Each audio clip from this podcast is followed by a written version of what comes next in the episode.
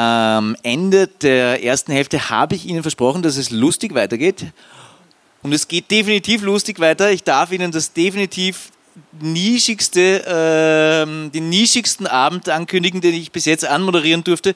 Ich habe bis jetzt hier auf diesem Platz ähm, Jazz, Balkan, ähm, Tango anmoderiert, Kindertheater, Kabarett, aber es kommen dann immer wieder Anrainer vorbei, die sagen, ähm, Gebiete, macht mal einen lustigen Abend über Wittgenstein, und seine sprachtheoretischen Schriften, das war mir und meiner Frau, der Hilde, ein Anliegen. Und dieses popkulturelle Lechzen nach Philosophie, das, dem wollen wir nachgeben. Und deswegen haben wir heute eine sehr illustre Runde zusammengestellt, die genau dieses Thema heute besprechen wird, nämlich äh, Wittgenstein und seine sprachphilosophischen äh, Schriften. Was ist Sprache oder noch viel mehr, was kann Sprache und was kann Sprache nicht? Wann stößt Sprache an ihre Grenzen? Wann kann man mit Sprache eine sinnvolle Aussage tätigen und wann wird es ein bisschen unsinnig? Habe ich das richtig gesagt? war ein bisschen nervös. Das ist das erste Seriöse, was ich in diesem Jahr anmoderiere. Ähm, moderieren, da sind wir schon beim Stichwort. Moderieren wird diesen Abend die wunderbare äh, Lisa Krammer, ihres Zeichens Sprachwissenschaftlerin, Dozentin, ist das richtig? Bist du Dozentin? Lektorin. Lektorin, Lektorin. Ja, äh, ich habe ja nie was Gescheites gelernt, ich kenne mich mit dem nicht aus. Lektorin an der äh, Germanistischen, am Germanistischen Institut der Universität Wien und angestellt bei der Akademie der Wissenschaften. Genau. Einen Applaus bitte. Zu meiner Linken sitzt der David Wagner, der Dozent ist für die Ästhetik und Geschichte von Philosophie an der Universität Wien und seit kurzem einen fixen Vertrag hat, wofür wir uns sehr freuen. Und mir gegenüberliegend sitzt der wunderbare Philipp Haus. Er ist Schauspieler an einem kleineren äh, Sprechtheater in Wien. Manche kennen es vielleicht das Burgtheater.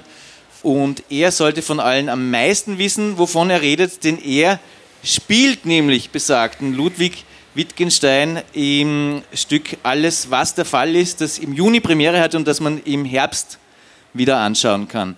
Und jetzt werden die drei gleich, ja bitte einen Applaus, Entschuldigung.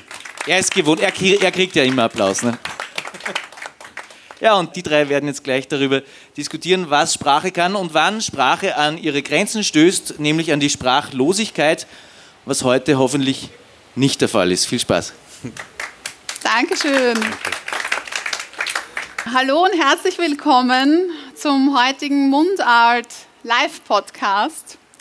Wir unternehmen gemeinsam eine Reise und wie schon gesagt, mit Wittgenstein, also sein Geist ruht heute hier unter uns, also auch er ist anwesend. Eigentlich müssten wir einen Stuhl, einen Sessel für ihn bereitstellen.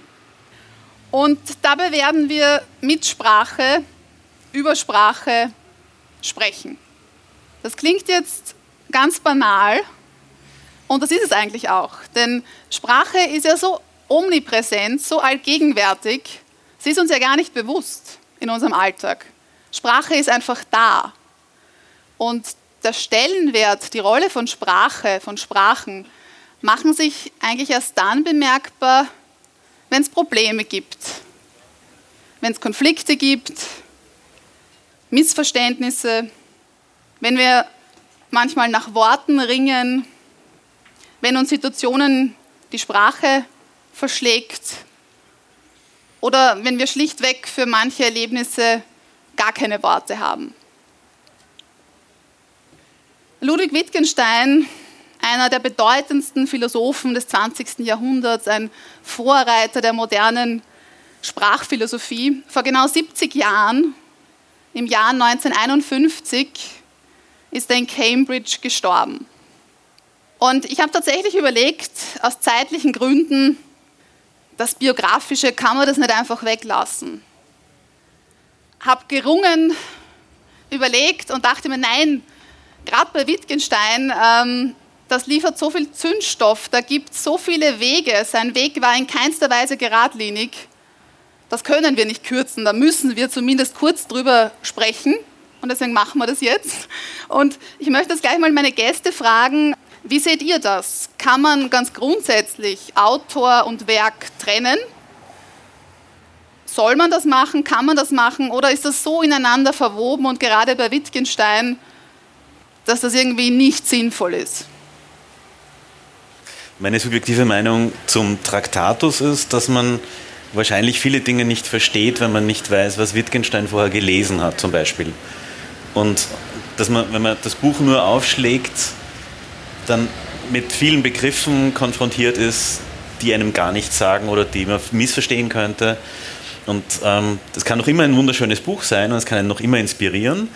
Aber wenn man es als Philosoph lesen will, dann braucht man ein bisschen Hintergrund. Und dann, glaube ich, kommt man nicht ganz ohne der Biografie oder ohne dem Lebensumfeld ähm, der Ausbildung von Wittgenstein aus. Nee, ich überlege gerade, weil das ist ja gleich zu Anfang eine ziemlich große Frage. Also vor allem, wenn man es jetzt nicht nur auf Wittgenstein beziehen wollte, weil ich habe eher das Gefühl, dass viele Autoren, also mir fallen jetzt eben nur, wir hatten vorhin kurz geredet, bei, bei, bei Heidegger ist ja auch so, aber auch ganz, ganz extrem bei Beckett oder äh, bei äh, Leuten, die eigentlich sagen, dass das, was ich mache, ist vollkommen egal, es geht nur ums Werk und es soll alles im Werk sein. Und irgendwie ist da ja der Wunsch, dass das Werk als was Eigenständiges dasteht und wenn man jetzt versucht, aus dem Lebensumfeld und aus der Biografie, wie psychologisch das Werk irgendwie aufzulösen, dann kann ich absolut verstehen, dass man sagt, irgendwie die Biografie muss da raus, aber wenn man es quasi eigentlich guckt, welche Verästelungen da sind oder, oder eben auch sozusagen einfach so archäologische Schichten mhm. offenlegt, dann, dann macht es Sinn. Aber ich glaube, also ich glaube auch gerade bei so einer Biografie wie Wittgensteins, da ist es so, da hat er so Angst gehabt, auch immer als der identifiziert zu werden, den er aber abgelegt hat, weil, weil er irgendwie sich immer wieder neu erfindet. Mhm. Das heißt, den Reichtum abgibt, dann Lehrer wird, dann aufhört, Lehrer zu sein, solche Sachen. Also wenn man sich dann immer wieder neu erfindet und dann aber irgendwie immer das Gefühl hat, man wird trotzdem wieder darauf zurückgeworfen, dass da so ein gewisser Widerstand da ist. Für uns ist es, also jetzt sowieso theatralisch gedacht ist natürlich alles, was Biografie ist, auch irgendwie ein Reichtum. Also eben solche, solche Beispiele, wie kommt man eigentlich dahin oder was hat er gerade gelesen und auch. Was hat er gehört für Musik? Was hat er gehört, aber auch was hat er auch so banale Sachen irgendwie, was weiß ich, wir haben ganz, wir hatten vor ein paar Monaten mal über diese Krimis gelesen, äh, mhm. geredet oder, oder eben einfache Filme, amerikanische Western, glaube ich, teilweise. Western und Musicals, ja. Ja, also so, wo man dann so sagt, so irgendwie, aber das ist dann schon interessant. Also, also wir ja. sind uns einig, also ich glaube, man, man hört das, wir sind uns einig, wir müssen was erzählen. Also ein bisschen was über, über Wittgenstein werden wir euch liefern. Aber vorab möchte ich jetzt euch noch mal kurz fordern. Philipp hat schon gesagt, große Fragen, kurze Antwort. Es wird jetzt noch kürzer und zwar bitte ich euch, Wittgenstein, für euch persönlich, sei es jetzt als Mensch, als Philosoph, als Wissenschaftler, in drei Worten. Wow. Das heißt, ich beschneide euch jetzt eurer Sprache ganz bewusst. Besessen, mhm, mhm. Äh, diszipliniert und selbstzerstörerisch. Kann man jetzt für sich abwägen, ob das positive, negative Adjektive sind? Ja. Ähm, ja, besessen ist ein gutes Wort. Ich würde sagen auch genial. Also ich finde diese Biografie mit dem Titel Das Handwerk des Genies ist eine, eine der besten Biografien eines Philosophen, die ich überhaupt kenne. Und er war ganz sicher ein, ein Genie. Und das dritte Wort, eigentlich, ich würde gern sagen, witzig. Witzig. Ja, weil Wittgenstein, und da gibt es eine ganz gute Diplomarbeit, die leider nie veröffentlicht wurde, die heißt The Wit in Wittgenstein, verwendet ganz viele Witze in seiner Philosophie. Und er hat einen guten Sinn für Humor gehabt. Und das geht oft unter, wenn man nur den Traktatus liest zum Beispiel und nicht das Spätwerk. Wer war denn jetzt dieser Wittgenstein? Also ich versuche mich kurz zu fassen und ihr könnt gerne was einwerfen, wenn Wesentliches vergessen wurde. Wir haben schon gehört, es gab verschiedene Wege. Es gab so manch Umwege, immer wieder neue Entdeckungen, berufliche Stationen. Geboren ist er hier in Wien 1889, im selben Jahr wie Martin Heidegger, im selben Jahr wie Adolf Hitler. Das jüngste von acht Kindern, ein wohlhabendes, weltoffenes Familienhaus, Elternhaus, der Vater ein erfolgreicher Unternehmer, die Mutter Pianistin. Bis zum 14. Lebensjahr genoss Ludwig Wittgenstein Privatunterricht. Danach besuchte er die Staatsoberrealschule in Linz. Zuerst verfolgten ihn ganz stark technische Interessen, deswegen war es naheliegend, dass er dann im Alter von 17 Jahren Maschinenbau in Berlin und später in Manchester studierte. Er beschäftigte sich dann näher mit Mathematik, stieß auf die Logik und dann schlussendlich berührte ihn die Philosophie, die ihn nie mehr loslassen sollte. Er ging nach Cambridge und lernte dort Russell und andere Kollegen kennen. Dazwischen kam der Erste Weltkrieg. Er zieht für Österreich-Ungarn als Soldat ein und hat in dieser dramatischen Zeit den Tractatus Logico Philosophicus, sein Erstwerk, verfasst, was später auch als seine Dissertation anerkannt wurde. Knapp 100 Seiten hat dieses Büchlein. Und damit erklärte er seine philosophischen Probleme für gelöst. Deswegen suchte er neue Ufer. Er drückte nochmal die Schulbank, wurde Volksschullehrer in Niederösterreich, sechs Jahre lang. Dann beendete er seine Karriere, nachdem ein Schüler nach einer Ohrfeige von ihm unmächtig wurde. Als Gärtnergehilfe im Stift, er fungierte als Architekt, entwarf das Haus für seine Schwester Margarete. Auch das sind Lebenswelten, in denen er vordrang. Zurück in Cambridge äh, lehrte er dann an der Universität in Cambridge und eigentlich recht spät, mit 50 Jahren, bekam er dann eigentlich eine Professur, sozusagen den akademischen Durchbruch. Und dann gab es noch einen Exkurs, mehr oder weniger während des Zweiten Weltkriegs, arbeitete er als Hilfskraft in einem Krankenhaus, also als Bettenschieber, starb er dann im April 1951 mit 62 Jahren an Krebs. Das war jetzt ganz knapp und dennoch ausführlich sein Weg, sein Werdegang. Und es ist kein klassisch akademischer Werdegang. Thomas Bernhard hat so schön gesagt, Wittgenstein ist eine Frage, auf die ich keine Antwort weiß. David, du beschäftigst dich langjährig mit Wittgenstein. Du hast mit ihm studiert. mit ihm. so alt bin ich nicht. Studiert. Du hast deine Magisterarbeit darüber geschrieben. Mhm. Du bist in Forschungsprojekten auf ihn gestoßen, in Lehrveranstaltungen. Wie kann man mit ihm umgehen oder wie, wie hat sich dein Umgang mit ihm verändert im Laufe dieser Zeit? Also ich glaube, das ist genauso wie bei jedem anderen Philosophen, den man liest und mit dem man arbeitet, dass man, weil man ja selber sich als Mensch verändert, einen anderen Blickpunkt in der Zeit auf den Text bekommt. Und mein Erstzugang zu Wittgenstein, das war, da war ich 19 Jahre alt und war noch wirklich sehr jung und war gerade in einem Seminar von Kurt Fischer und der hat damals ein Seminar gehalten zum Thema Fin des Siècle Vienna, also der you know, 19. Jahrhundert Wien, Freud und, und da kam auch der Wittgenstein vor.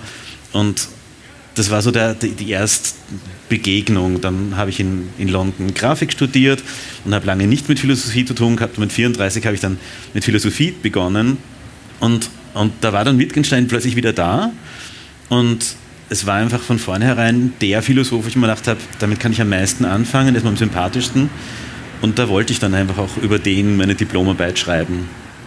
Und jetzt zur Zeit ist es halt besonders super, weil jetzt kann man unterrichten. Da lernt man dann von den Studenten neue Blickpunkte. Also das ist einfach ein Leben mit einem bestimmten Autor und immer wieder kommt was Neues dazu. Aber jetzt für Laien sozusagen, die sich Wittgenstein annähern möchten und gleich einmal zwei Schritte wieder zurück machen, nachdem sie das Büchlein aufschlagen, was wäre so eine Art Gebrauchsanweisung für Wittgenstein oder was, was kannst du raten, wie man, wie man sich irgendwie annähern kann, außer der einzige Weg ist, durch, durch das Werk sich zu pflügen? Also ich würde mit, mit Tagebuchaufzeichnungen anfangen oder sowas. Ich würde mit Texten anfangen, die ganz kurz sind, in denen er über Kunst und Kultur schreibt zum Beispiel.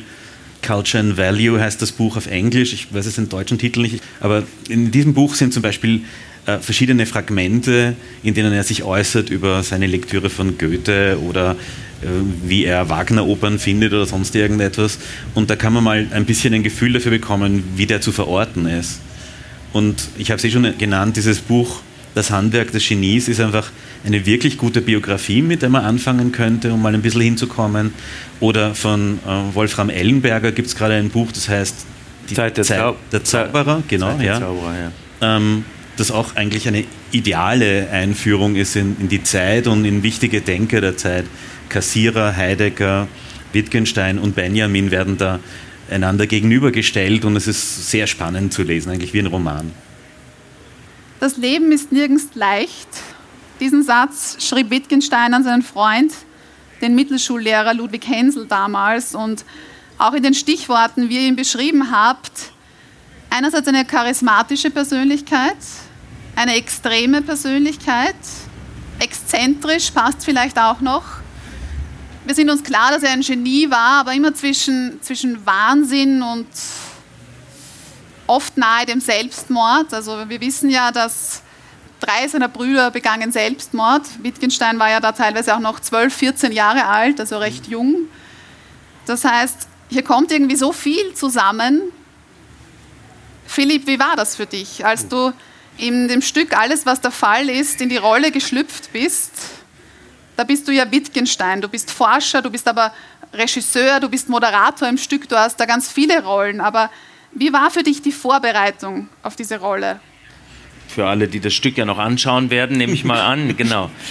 Also es ist quasi ja nicht so ein klassisches Biopic oder so, wo man sagt, es geht um die Biografie, sondern es ist eigentlich der Versuch, was, was kann man mit dem Denken von Wittgenstein machen, wenn man es auf etwas anwendet, was Teil unseres Alltags ist.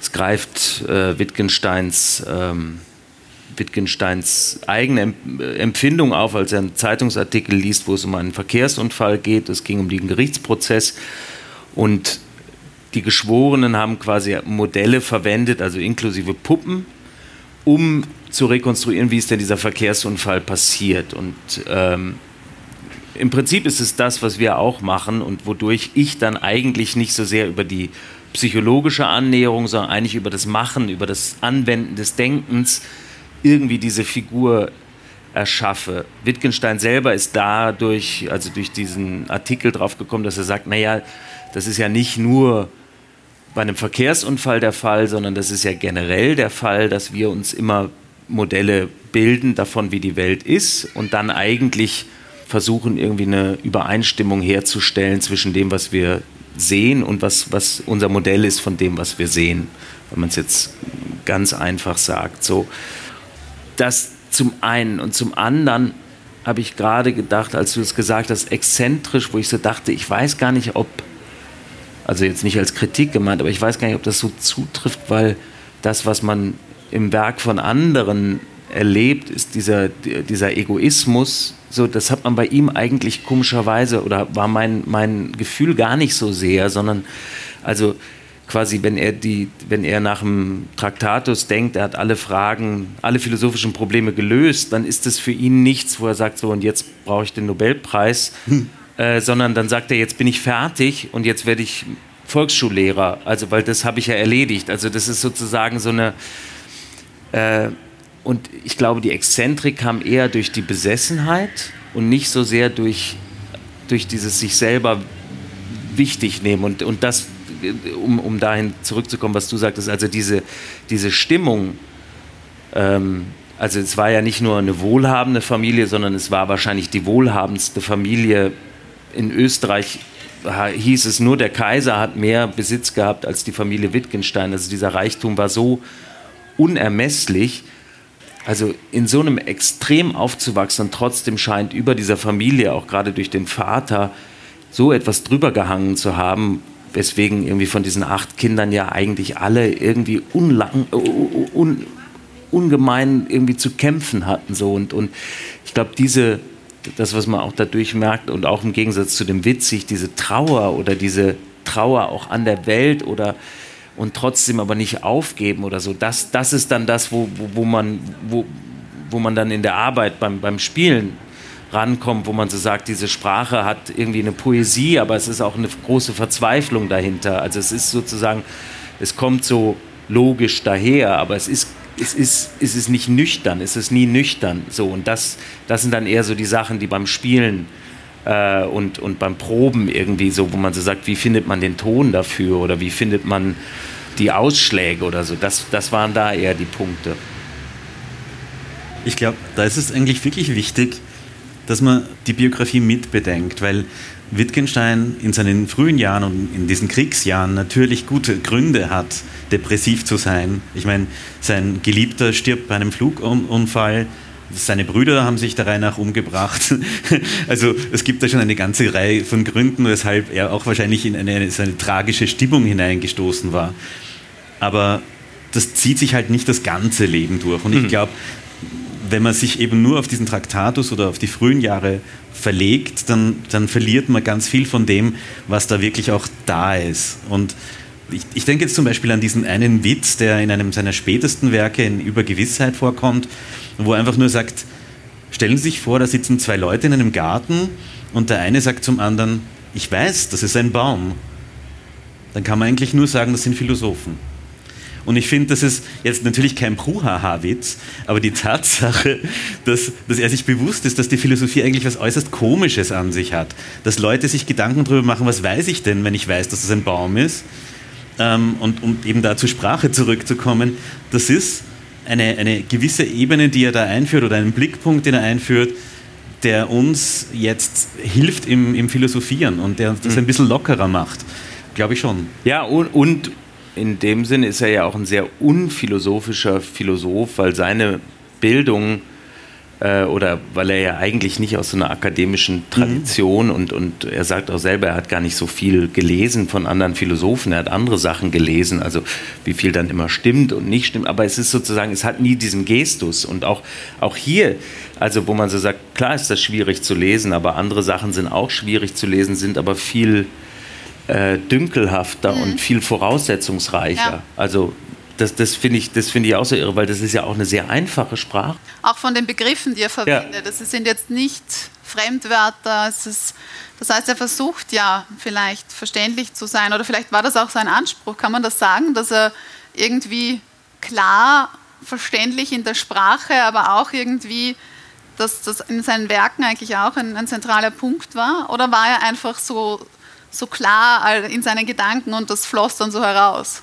Nein, ich glaube, also gerade im Spätwerk bei den philosophischen Untersuchungen sagt das explizit. Er sagt, wir wollen die Probleme der Philosophie auf die, auf, das, auf die Alltagssprache herunterbrechen. Wir wollen das uns anschauen, was kann man denn eigentlich über die Dinge sagen. Und ähm, er war sehr beeindruckt von Goethe, der in seinen naturphilosophischen Schriften irgendwann mal sagt, dass es nichts hinter den Dingen gibt, sondern die Dinge sind, sind das, was man sieht, das, was man wahrnimmt. Und, und Wittgenstein ist ein, ein Metaphysikverweigerer in gewisser Sinne. Also sicher einer, der sagen wird, es, es macht keinen Sinn, dass du dir jetzt irgendwas Tolles dazu überlegst, äh, was, was vielleicht dahinter versteckt ist oder was der Grund ist für irgendwas. Schau mal genau hin. Und ein, ein wichtiger Satz von ihm ist ja auch, denk nicht, schau. Also ich meine, dass das ein Philosoph sagt, denk nicht, schau, das ist schon was wert. Das ist was Bezeichnendes, ja. Wir haben auch jetzt schon darüber gesprochen, der frühe Wittgenstein, der späte Wittgenstein, das ist sehr zentral, weil er ja anhand seiner Biografie auch einen, einen Wandel durchlebt, aber auch in seinen Schriften. Also wir werden jetzt gleich über den Traktatus näher sprechen, noch sehr eine so logische Idealsprache und dann wird er immer anwendungsorientierter, immer praktischer. Mhm. Das ist so das, das Besondere an ihm und auch das Besondere vielleicht generell auch im akademischen Bereich, dass jemand so seine eigene Forschung, sein eigenes Werken kritisiert, mhm. scharf kritisiert, revidiert. Mhm.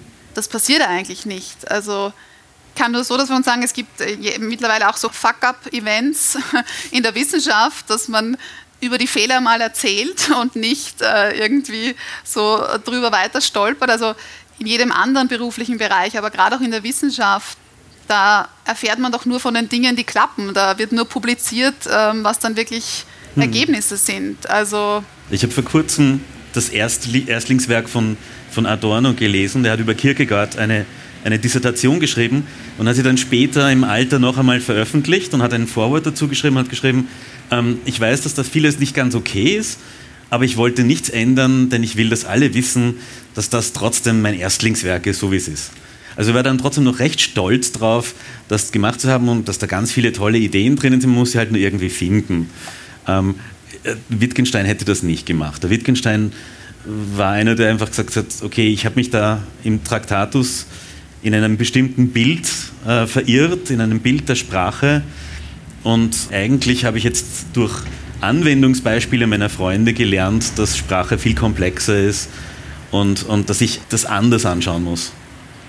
Ja, aber überhaupt, also sozusagen die, die Idee von, von Publizieren oder so, die, die ja heute hm. äh, eigentlich ganze Wissenschaft bestimmt so in, und, und wo man das Gefühl hat, also nach den Kriterien ist Wittgenstein also A, Spätzünder und B, äh, ist es auch nicht so wahnsinnig viel, was dann publiziert ja, ist so und wo man so sagt, irgendwie, das ist also, also er ist sicherlich auch da irgendwie ich weiß nicht, ob es bescheiden ist oder, oder sozusagen so mit seinem Werk beschäftigt, dass es gar nicht darum geht. Also, so, also man kann sich das nicht vorstellen, dass er wie Adorno das nochmal rausholt oder, oder, oder mhm. einfach oder einfach nochmal aufwärmt oder nochmal dieselben Sachen nochmal auf was anderes anwendet, so, sondern ja.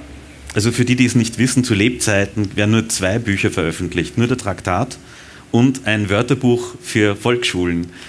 Das hat er geschrieben, als er in Kirchberg, also Trattenbach, ja, unterrichtet hat, die Volksschüler.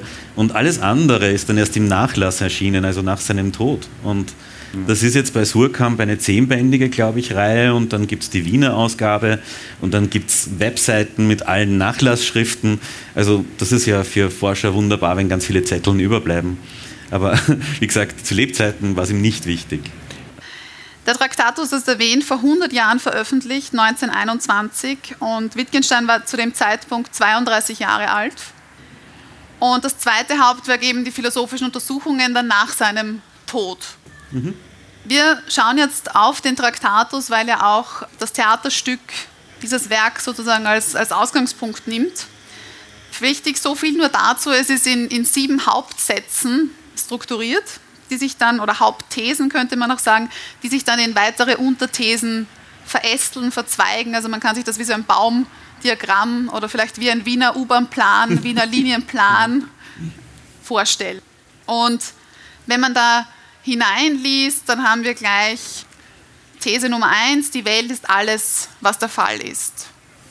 1.1, die Welt ist die Gesamtheit der Tatsachen, nicht der Dinge. 1.2, die Welt zerfällt in Tatsachen. Das ist die Struktur, der Duktus des Traktatus. Und wenn wir das jetzt ganz herunterbrechen, dann kann man sagen, wie ich schon erwähnt habe in der Einleitung, die Sprache ist unser Werkzeug, also mit dem wir unsere Gedanken sozusagen in eine Form bringen. Mhm. Und unsere Sprache selbst ist ja natürlich ein System aus Regeln, aus ganz unterschiedlichen Regeln, aber wir gehen ja manchmal unbedacht, leichtfertig mit ihr um. Wir machen das bewusst, wir machen das unbewusst. Wenn wir miteinander kommunizieren, dann können wir uns an grammatische Regeln halten oder nicht. Wir können sinnlose Wörter verwenden oder nicht. Wir können falsche Behauptungen aufstellen. Es gibt generell Wörter, die mehrdeutig sind. Und laut Wittgenstein sind es genau diese Unzulänglichkeiten, einfach diese Imperfektion, die aber der Sprache ja inhärent ist. Genau dadurch entstehen sozusagen philosophische Probleme. Und er versucht dann mit Hilfe der Logik, mit Hilfe einer logischen Struktur, die er versucht in die Sprache zu bringen, versucht er diese Verwirrungen zu lösen. Und inwieweit ist da die, die Abbildtheorie zentral, die ja dann auch im Theaterstück ganz besonders aufgegriffen wird? Was möchte er mit dieser Abbildtheorie sagen? Also sagen oder zeigen. Ein ganz wichtiger Punkt, der später noch Erwähnung findet. Ich weiß jetzt nicht genau, ob du in der, in der Ankündigung zu, dieser äh, zu, diesem, zu diesem Event ähm, ich sage schon Lehrveranstaltung, Dieser Lehrveranstaltung. weil ich gewohnt bin, ähm, äh, erwähnt hast, dass, dass es eben um, um das Feiern der Sprache bei Wittgenstein geht. Und du hast gemeint, wir werden heute da so die Sprache feiern. Wittgenstein verwendet diese Phrase, dass die Sprache feiert, um zu sagen, es gibt manchmal Situationen, wo die Sprache eben nicht direkt die Welt abbildet. Oder wo, die, wo, wo es nicht einfach eine Struktur ist, die eine andere Strukturgleichheit in der Welt hat, und dann macht die Sprache nicht das, was sie eigentlich machen sollte. Also sie erfüllt nicht ihren Job, ähm, sondern sie geht auf Feierabend sozusagen. Im Englischen sagt man, ähm, the language ähm, goes on holiday oder so, in der englischen Übersetzung sogar. Und Wittgenstein findet also, dass das, im Traktatus findet er das, dass das ein Kennzeichen von Poesie ist, ein Kennzeichen aber auch von Philosophie ist, dass die Sprache nicht wirklich etwas über die Welt aussagt, sondern uns eher ums Eck herum informiert, wie die Welt vielleicht sein könnte, Hypothesen aufstellt oder Sachverhalte, äh, mögliche Sachverhalte ähm, darbietet. Und ich glaube, das ist ein wichtiger Punkt, weil das, was im Stück passiert, ist eben, dass einerseits die Idee von Wittgenstein, dass wir mit unseren Modellen der Welt etwas über die Welt aussagen, mit unseren sprachlichen Modellen der Welt etwas über die Welt aussagen, den Anfang des Stücks bildet, so wie ich es verstanden habe. Und das aber das Stück, das dann ein bisschen konterkariert, indem es plötzlich Macbeth einführt, also ein Shakespeare-Stück, und sagt, aber auch Theater kann das. Und Theater kann Sachverhalte oder Hypothesen aufstellen, wie man was anders sehen kann, einen neuen Blickwinkel auf was werfen kann. Und das entspricht eigentlich nicht nur dem Traktatus, also dem Frühwerk, sondern dem Spätwerk von Wittgenstein, wo er eine Idee hat, ähm, dass es nämlich ganz wichtig ist, für kreative Menschen zumindest, oder für Menschen, die ein bisschen mehr wissen wollen über die Welt, dass sie ihren Aspekt wechseln können, also ihren Blickpunkt auf etwas wechseln können. Und in diesem Stück, finde ich, passiert das ganz genial, dass Macbeth von Shakespeare uns hilft, einen Blickpunkt auf eine Situation zu werfen, die vorher fast ja, ganz, ganz klar und, und, und fast schon ja, wie eben diese Situation im Gerichtssaal war kleine Modelle, die wir nachstellen können und die uns vielleicht was sagen darüber, wie es war, aber nicht wirklich erkennen lassen, warum Leute was machen. Ja, dass man sich auch an die, Gren eben an die Grenzen der Modelle, also das dachte ich gerade, als, als, als, als du gesprochen hast, dass es natürlich, gerade bei einem Theaterstück geht es natürlich auch ganz viel darum, wo, wo kann die Sprache eben nicht mehr ihre Funktion erfüllen und wo ist das aber eigentlich auch was Gutes? Also wo entsteht da der Reichtum? Also sei es der kreative Reichtum, aber auch der, der, der Abgrund. Also so und, und das, das, was man eben nicht mehr erklären kann. So und das, ähm, das, eben das macht er dann schon eher witzig, dass man sagt irgendwie letztendlich, klar, ich kann ganz viele Sachen über die Welt sagen und viele davon stimmen. Ich kann auch überhaupt viele Sachen sagen, die stimmen. Ich kann auch unsinnige Sachen sagen. Aber es gibt eine Grenze, über die ich gar nichts sagen kann. Und die ist aber die ganze Zeit da. Also sozusagen das, was sprachlos ist, das ist die ganze Zeit in uns, um uns. Und ich werde nie an den Punkt kommen, wo ich mit Sprache alles erklären kann oder wo ich dahin komme, dass ich sage, auch egal wie viele Systeme ich aufstelle, es bleibt sozusagen, es ist nicht das Reale, das ist dann, das wäre die andere, andere Ecke, sondern aber es gibt sozusagen etwas, was, was wir gar nicht benennen können. So, und, und ich glaube, ähm, glaube, das, das macht er tatsächlich auf eine leichtere Art und Weise und nicht eine, eine bewertende Art und Weise, wo er sagt, oh, diese Sprache, die ist ja sehr unzulänglich. Weil wir jetzt, weil ich habe mit mhm. denselben Leuten haben wir Freud gemacht vor einem Jahr oder so, wo man so sagt, irgendwie, da wo Sprache nicht genau ist, da, da kommt das Unbewusste durch. Also so die, die, die, die auch, auch in, in, in, in Triebhafte. Ja, also in äh, Fehlleistungen und, und in, in, in, in, in, in Witzen oder sonst was und so. Und das hat man bei ihm nicht das Gefühl, dass es sozusagen immer, immer in diesen Urgrund geht, sondern es geht auch in was Schönes, auch was Mystisches und sonst was, wenn die Sprache dann nicht mehr weiterkommt. So. Ähm, generell ist es tatsächlich die Frage irgendwie, die wir uns auch gestellt haben, kann ich also er stellt sich die Frage, was kann ich mit Sprache eigentlich über die Welt sagen? Und, und wir haben uns natürlich schon gedacht, kann man mit Theater eigentlich was über die Welt erzählen oder kann man, kann man das eigentlich gar nicht? Also kann man mit Theater sozusagen Theater machen, aber es wird sozusagen immer, es wird nie die Welt abbilden können. So und, und dann eigentlich zu sagen, ja, aber das ist ja eigentlich die, die Qualität oder die Leistung von Theater, dass die Welt eben nicht abbildet, mhm. sondern, sondern was ganz anderes erzählen kann. So, so ist, glaube ich, die Struktur des Abends gedacht. Mhm. Mein Theaterstück ist ja ein Modell an sich, also schon die Überlegung, welches Bühnenbild verwende ich, welche Requisiten verwende ich. Also und ein Theaterstück kann Wirklichkeit abbilden, aber es möchte ja eigentlich ganz, ganz viele Wirklichkeiten abbilden, wie du gesagt hast. Und wenn wir jetzt ganz konkret uns auf die Bühne ins Akademietheater beamen, wir zwei haben ja das Stück gesehen. Du hast schon erwähnt, es geht wie bei Wittgenstein um ein Modell eines Autounfalls. Im Fall im Akademietheater ist es eine Amokfahrt in der Grazer Innenstadt. Am 20. Juni 2015 ein 26-jähriger Mann raste mit einem SUV durch die Grazer Innenstadt. Es gab Verletzte, es gab Tote. Und Philipp steht am Rand der Bühne mit einer extra kleinen Bühne sozusagen und kreiert Abbilder der Wirklichkeit. Also das ist eigentlich eine, eine zweite Bühne, die gefilmt wird und auf die echte Bühne projiziert wird. Und Wittgenstein, Philipp stellt unterschiedliche Szenen dar, stellt die Requisiten hin, lässt Schauspieler zum Leben erwecken. Du erzeugst hier ganz, ganz viele Abbilder der Wirklichkeit. Und ich habe mich das ganze Stück lang eigentlich gefragt natürlich, oder die Frage war, wie kann man diese mörderische Amokfahrt erklären? Und du hast uns immer hineingeführt weiter, also man hat die Amokfahrt rekonstruiert anhand des Modells. Man hat die Schauplätze gesehen. Man lernt Personen kennen, die Ex-Frau des Täters. Man lernt die Familie kennen, das Elternhaus. Man reist in die Kindheit des Täters. Und ich hatte das Gefühl, ich weiß immer mehr, ich weiß immer wer. Ich weiß, wer dieser Täter ist, ich weiß, wie das funktioniert hat. Ich, ich brauche mir da selbst ein Bild zusammen. Und dann was dieses klassische, ich weiß, dass ich nichts weiß, weil dieses Warum, David, du hast es erwähnt, dieses Warum hat er das gemacht? Warum ist das passiert? Warum kannst du uns das nicht sagen? Ich bin ganz am Anfang schon hängen geblieben, gerade weil, weil du das Wort Amokfahrt verwendest. Und Amok ist, glaube ich, tatsächlich der erste Versuch in dem Wort Amok.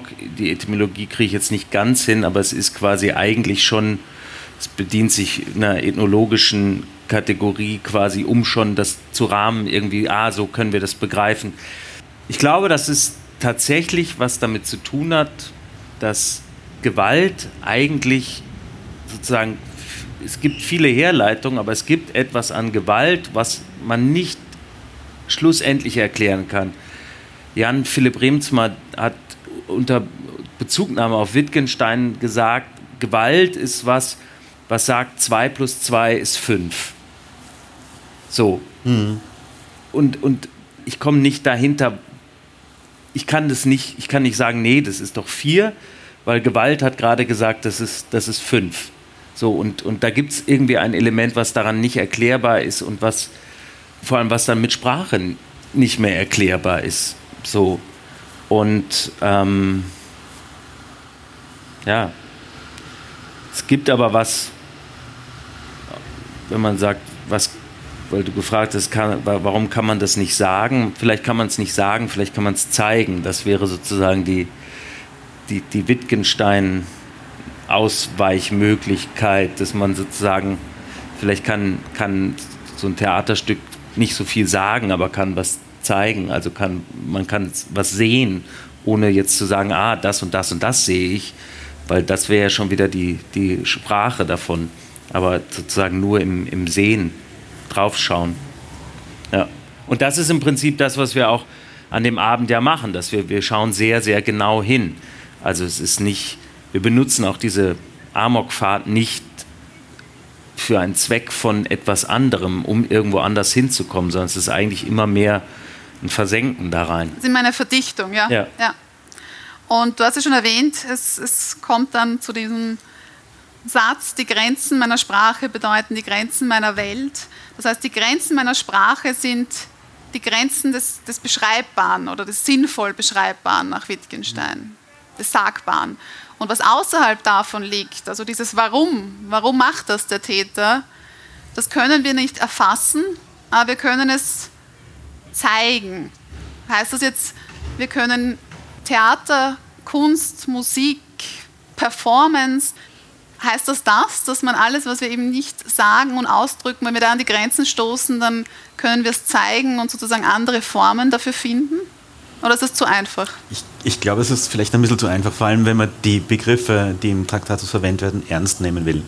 Weil er will ja er sagt ja auch ganz klar am Ende vom Traktat, dass die Sätze, die er da verwendet hat, eigentlich sinnlose Sätze sind, weil sie nicht seiner Regel entsprechen. Also er hat zum Beispiel am Anfang gesagt, die Welt ist alles, was der Fall ist. Ähm, er sagt uns aber dann auch im Lauf dieses Buchs, dass er eigentlich nichts über die Welt sagen kann. Die Welt ist nicht irgendwie ein Ding in der Welt oder so, auf das man hinzeigen kann oder so, sondern die Welt ist eigentlich sowas wie eine Menge aller vorhandenen Tatsachen. Und deshalb ist die Welt selbst keine Tatsache, weil sonst wäre sie ja in ihrer eigenen Menge enthalten und das geht nicht. Und in der Art und Weise, wie er diese Sätze schreibt, also man, man, kriegt schon immer ein bisschen was mit, aber wenn einem dann am Schluss sagt, derjenige, der mich verstanden hat, muss all diese Sätze wieder vergessen, dann muss die Leiter, die jetzt raufgeklettert ist, eigentlich wegstoßen und sagen, okay, ähm, ich habe verstanden, Ludwig Wittgenstein, du willst jetzt eigentlich mir erklären, dass das, was die Philosophie macht, idealerweise sowas ist wie das, was die Poesie macht, uns nämlich vielleicht Denkanregungen gibt oder Blickwechsel gibt oder Perspektiven aufzeigt oder so, aber nicht wirklich sagt, wie die Welt ist, also nicht eine Interpretation vorgibt. Und er sagt dann an einer Stelle auch, wie die Welt ist, ist eigentlich völlig wurscht, das interessiert mich gar nicht. Dass die Welt ist, ist das Wunderbare und das Interessante. Das ist das Spannende, dass ich irgendwie da bin in dieser Welt. Und das wird da alle drei sitzen zum Beispiel in dieser Konstellation, das könnte man in verschiedenen naturwissenschaftlichen Sätzen beschreiben. Aber es wird trotzdem nichts an diesem Wunder der, der Situation der Gegenwart ändern. Das wird uns auch nicht wirklich, also die Beschreibung wäre wahrscheinlich eher Fahrt. Also da sitzen zwei Männer auf zwei Sesseln und da sitzt eine Frau. Also das Modell an sich wäre. Das Modell selber sagt uns nicht, was toll ist an dem Modell. Das Modell ist nur ein Modell. Naja, und dieses, also dieser, das ist ja das Russellsche Paradox quasi, mit, worauf du mit den Mengen, also die, die Menge aller Mengen, die nicht in sich selber enthalten sind, ist sie in sich selber enthalten, dann ist sie es nicht. Und wenn sie, wenn sie nicht in sich selber enthalten ist, dann wäre sie es. Also quasi, das, das ist nicht auflösbar. Da denkt man, das ist wahnsinnig akademisch. Aber eigentlich ist es genau das beschreiben, dass man sagt, irgendwie, ja, ich bin in der Welt, also kann ich nicht außerhalb sein. Ich kann, ich kann nichts über die Welt sagen, weil dann wäre ich außerhalb und ich kann aber nicht sagen, ich bin in der Welt, weil dann wäre ich auch schon außerhalb. Also quasi sozusagen, ich, ich, ich, ja, dass man sagt, man lebt eigentlich in einer Paradoxie, die man nicht auflösen kann, aber dass man sagt, das ist nicht das Schreckliche daran und nicht die Grenze der Logik, die, die uns Probleme macht, sondern da, da, da beginnt eben das, das Mystische oder so. Und, und, ja. ja, beziehungsweise ich glaube, wenn man es auf eine sprachliche Analogie bringt, wenn ich sage, die Menschheit sind alle Menschen, dann ist aber trotzdem der Begriff Menschheit kein Mensch. Und, wenn ich, und darum geht es ihm eigentlich, zu sagen, das ist was anderes. Und wenn du einen Satz sagst, wie die Menschheit ist die Summe aller Menschen, dann hast du halt was über die Menschheit ausgesagt, aber nicht über einen Menschen. Und ja, und das geht mit der Welt genauso gut und mit den Tatsachen. Ja, ja, ja. ja.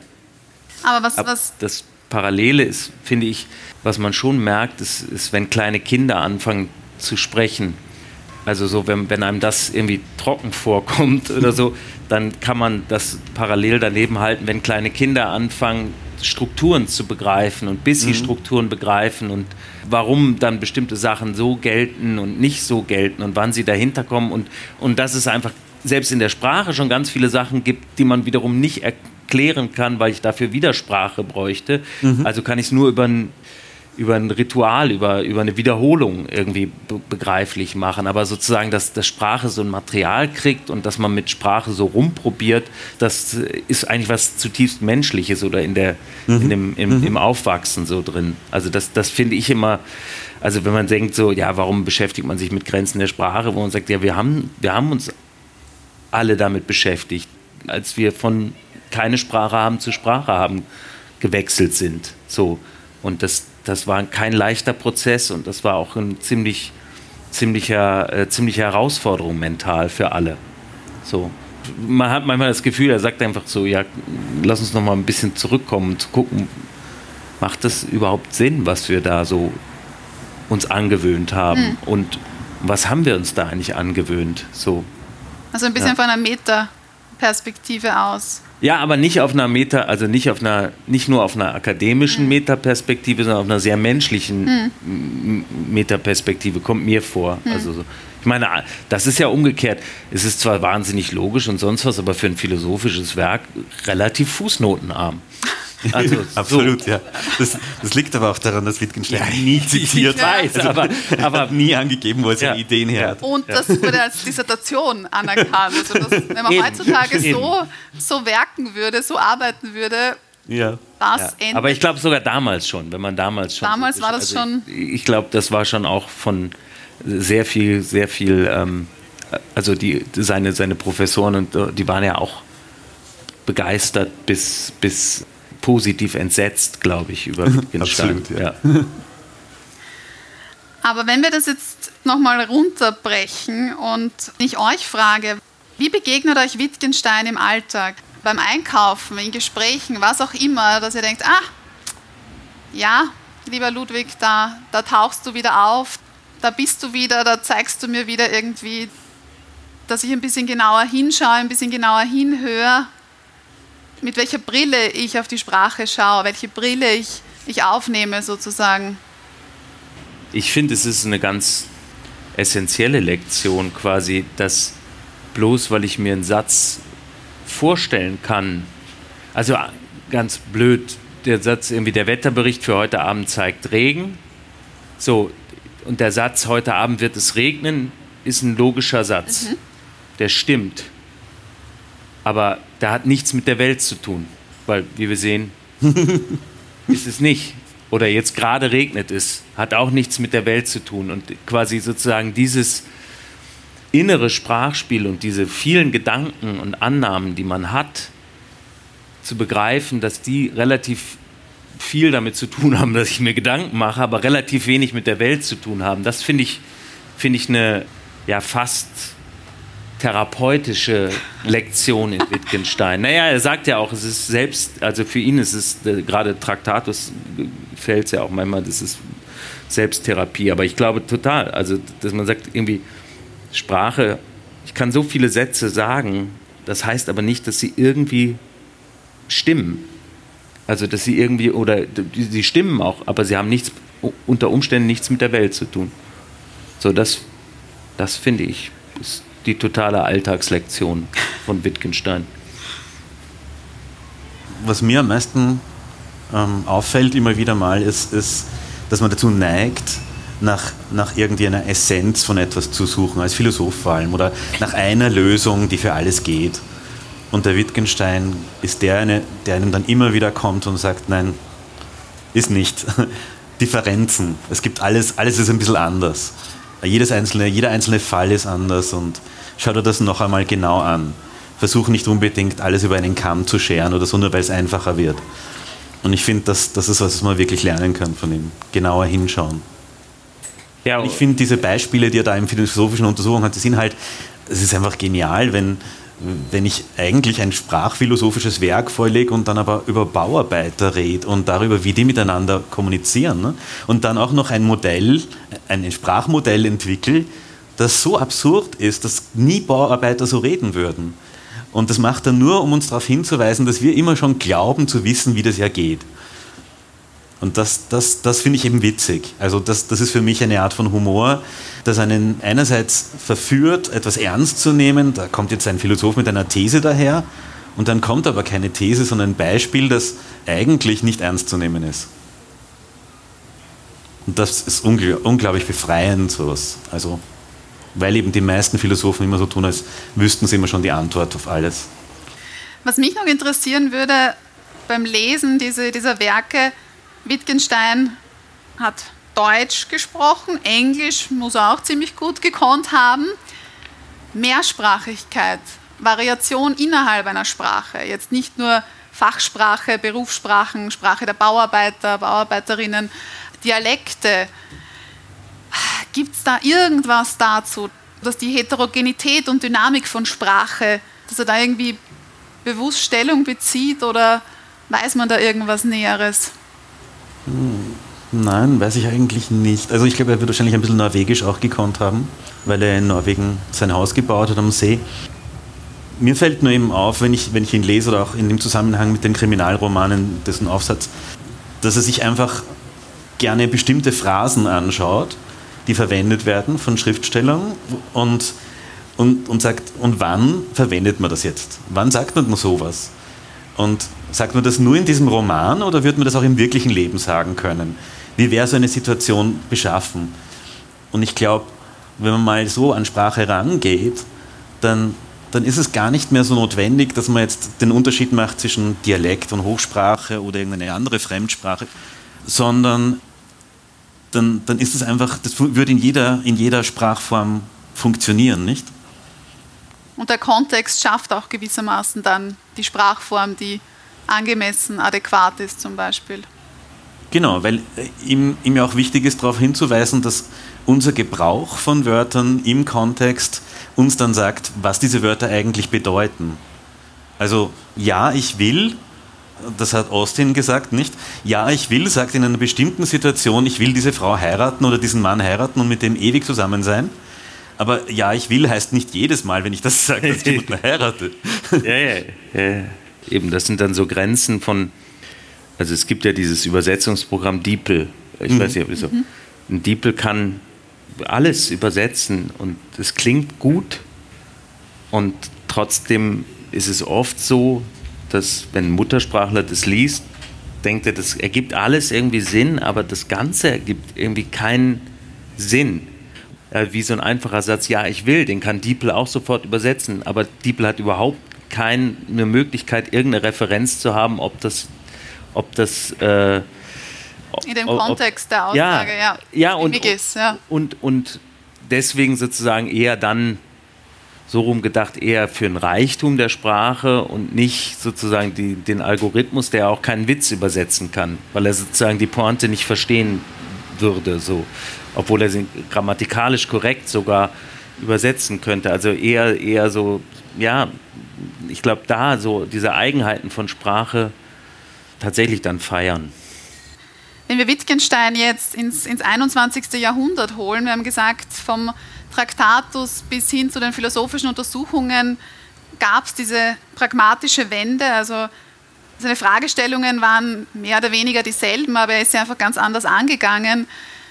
Was würde ihn denn jetzt noch interessieren oder was würde ihn in der heutigen Zeit interessieren? Programmiersprachen, Digitalisierung? Würde er das spannend finden oder hat er das eh schon erklärt, mehr oder weniger in, in seinen Werken? Hm, Emoticons, glaube ich. Emoticons? Ja, ich glaube schon. naja, weil ein Gesicht mit nur einer Träne, wann kann ich das jetzt jedes Mal anwenden? Wie oft kann ich es anwenden, bis es einfach total blöd ist und ich brauche zwei Tränen oder so? hm. Ja, also ich hätte auch nicht das Gefühl, jetzt anders als bei anderen Philosophen, dass Wittgenstein jetzt so ein unglaublich avers gegen jegliche moderne Kultur, Digitalisierung äh, anrennen würde und als, als Untergang des Abendlandes, sondern ich glaube auch eher so zu gucken, welche Spiele werden da eigentlich mhm. gespielt. Also ich dachte gerade eher auch an SMS, wo man so sagt, ganz am Anfang, also jetzt geht es mhm. ja, aber ganz am Anfang waren wir reduziert oder, oder dieses, wie hieß denn das, das ganz Einfachste, wo man nur so Sachen draufsprechen konnte und dann ähm, so wie Beeper quasi, wo mhm. dann so ein kleiner Text lief. Also quasi eigentlich so die Sachen, welche, welche Sprachregeln gelten da mhm. eigentlich? Also, oder wie weit kann ich Sprache dann abkürzen? Und es mhm. gibt immer noch Sinn, wann brauche ich eigentlich das Bild dazu? Und, aber ich glaube auch sehr, ich weiß nicht, wie er sonst mit der Welt zurechtkäme, weil, weil das ist schon. Naja, weil das ist schon, also so diese, diese Orte, wenn man das alles hört, Norwegen, äh, dann Irland war es mal eine Zeit lang, Cambridge ist jetzt auch nicht gerade eine Großstadt. Mhm. Äh, und ich glaube, Russland gab es mal kurz als Idee noch so, also, aber ich, man kann sich so schwer so einen Ort vorstellen da. Oder eine Uni, wo er dann so, so, ein, ja. so, so, eine Stellung und, und, man das auch so akzeptieren würde. Also ich glaube, das, ja. Also ich glaube ich glaub wirklich, an einer Uni hätte er keinen Platz heutzutage. Das wäre das wär sehr, sehr schwierig. Auch ähm, Unterrichten in Covid-Zeiten für Wittgenstein wäre das, glaube ich, nichts. Ja, aber das ist dann die Frage, was sagt das dann über unsere Unis? Ja, ja, absolut. Nein, nein, absolut. aber es ist so. Ich gehe, ja, also, garantiert. So. Allein schon, ich meine, der Feierabend beschreibt das in, in, einer, in einer Stelle in seiner Autobiografie, wo er sagt, dass der Wittgenstein halt einfach wirklich oft 10, 15 Minuten gesessen ist und, und nachgedacht hat, bis er eine Antwort gegeben hat. Also, wenn man das jetzt online probiert, dann ist keiner mehr im Zoom. Ja, ja, ja.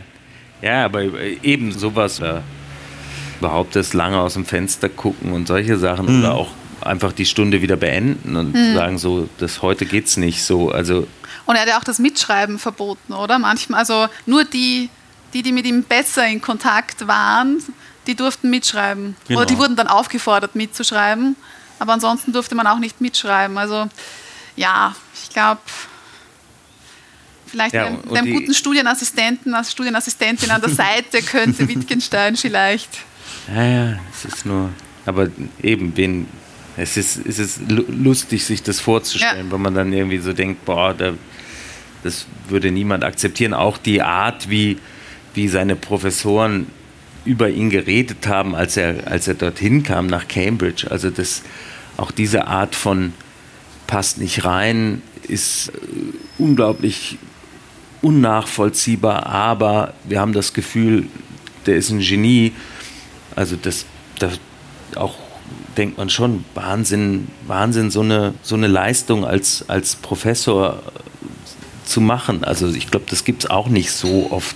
Also dann würde jeder sagen, ja, es gibt halt keine Genies mehr. Aber nein, aber es ist halt, es ist, also, also da kommen so Sachen zusammen, die es einfach so noch nie gegeben hat und auch wahrscheinlich nicht mehr geben wird. So. Aber die Sprachspiele im, im digitalen Kontext anzuwenden und weiterzudenken, das ja, aber Emoticons ist gut, weil das so, so die Mischung ist zwischen, zwischen Sprache und, und Bild. So, ja, so. Weil es auch gewisse Regeln gibt, wann man die verwenden darf mhm. und wann nicht. Ne? Also ich meine, es gibt zwei Studentinnen von, und Studenten von mir, die machen das schon in der Seminararbeit, dass sie dann ein kleines Smiley dazusetzen, damit ich weiß, ich soll jetzt lachen oder so. Aber meistens lache ich dann nicht, weil vorher so viele Rechtschreibfehler waren. Ähm, aber im Grunde genommen gibt es halt bestimmte Codes, wo man das nicht verwendet. Nicht? Also in einem Wartezettel wird man keine Emoticons verwenden. Ja, oder man ist dann immer überrascht, wenn dann so, so, ja, wenn so Sachen kommen, irgendwie, was weiß ich, irgendwelche Behörden schreiben und dann ist ein Smiley drunter oder so. Also das ist. Ja. ja ich hatte nur irgendwo gelesen, genau, eine Mutter, die Laughing Out Loud äh, als Lots of Love identifiziert hat. Lol. Und dann schrieb irgendwie, ja, irgendwie, dein Großvater ist gestorben, lol. also wo man so denkt, so, ja, es ist, äh, also eben, wo man sagt, so, was, was, was passiert, wenn man die Codes nicht, nicht beherrscht. Mhm. So, also, ja. Nachgefragt. Der Mundart Word Rap.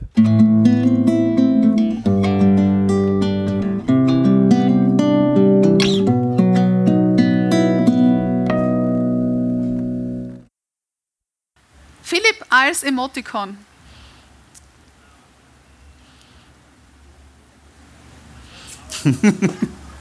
Ein Emoticon, das dich beschreibt oder das du oft schickst. Ich schicke nie welche.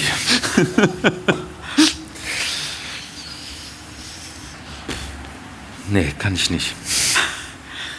David als Emoticon. Okay, also das Emoticon, das ich am öftersten verwende, ist das, dass die Zähne zusammenbeißt und gerade, äh, okay. das ist das, das am öftersten vorkommt. Hm. Ähm, das ist immer, wenn mein Ehemann sagt, oh, ich habe jetzt wieder was Neues für unsere Wohnung gekauft. Äh. das habe ich zuletzt zum ersten Mal gemacht. Zuletzt zum ersten Mal.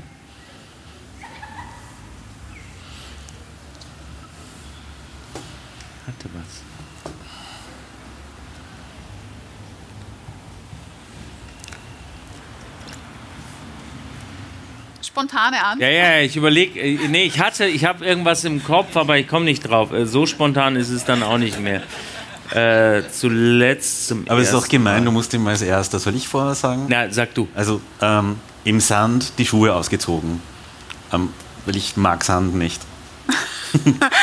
das habe ich letzte Woche zum ersten Mal in meinem Leben gemacht. Echt? ja. Ja, Wahnsinn. zuletzt zum ersten. Boah, ich bin Irgendwas Also getrunken, un- gegessen.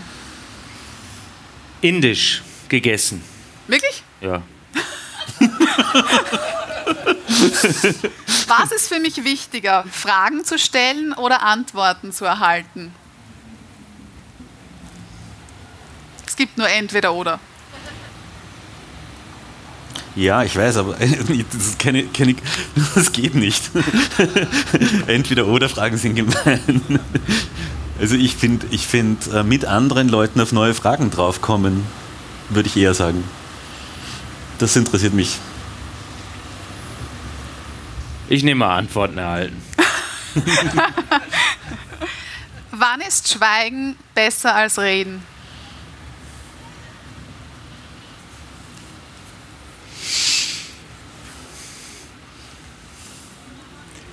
Ah, wenn ein Kind einen Wutausbruch hat, ein Kleinkind.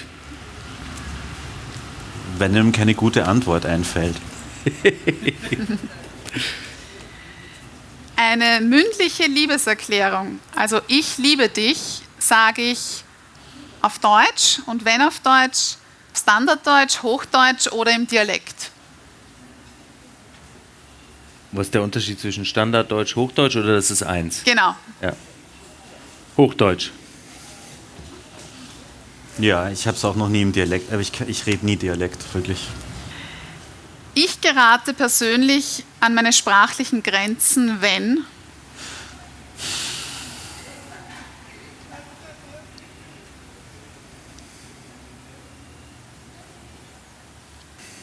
Wenn ich spät am Abend versuche, in einer fremden Sprache noch vernünftige Dinge zu erklären und dabei noch schlechte Witze zu machen. wenn ich in Situationen komme, äh, wo ich eigentlich handeln müsste, aber mich nicht traue zu handeln, dann und das in jemandem erklären muss, warum das so ist. Also zum Beispiel, wenn das Essen im Restaurant nicht gut war und ich den Kellner eigentlich anfahren sollte, weil das sich so gehört und ich das aber nicht kann, dann, dann weiß ich nicht, was ich sagen soll.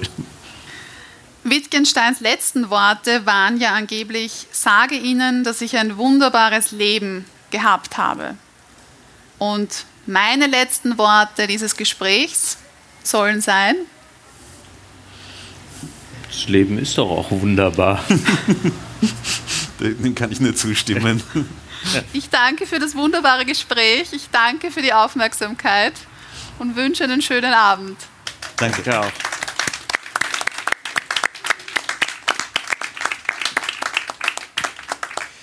Ja, meine Damen und Herren, eigentlich ist es mir zuwider, diesen wunderbaren Abend jetzt äh, abzumoderieren. Muss es aber tun, weil ich kriege es ja bezahlt. Ähm, ja, ich äh, danke euch für diesen wunderbaren Abend. Ich weiß jetzt immerhin, dass ich relativ wenig über Wittgenstein weiß, aber nehme das jetzt mal als Anstoß, mich mit äh, dem Leben und der Materie zu beschäftigen. Ähm, was ich aber gelernt habe, ist, dass ich ohne Probleme sagen kann, dass da ein Baum steht. Und das ist ja auch schon was. Äh, und äh, dass die, äh, die wie heißt der Wiener Kultursommer noch weitergeht und zwar und zwar bis Mitte August bleiben Sie uns treu. Es ist ein wunderbares Programm an über 40 verschiedenen Orten in Wien, über 1000 Acts, über 2000 Künstler. Es ist im Grunde müßig aufzuzählen, wer alles spielt. Es ist fast leichter aufzuzählen, wer nicht spielt. Andreas Gabalier und Hansi Hinterseer werden nicht spielen und das ist ja, glaube ich, ein Grund, wiederzukommen. Vielen Dank, Zwinker Smiley.